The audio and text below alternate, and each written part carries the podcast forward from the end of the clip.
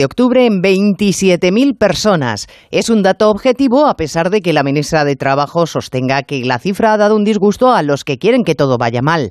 Nadie en su sano juicio quiere que la economía de todos porque es de todos, no solo del gobierno, se hunda.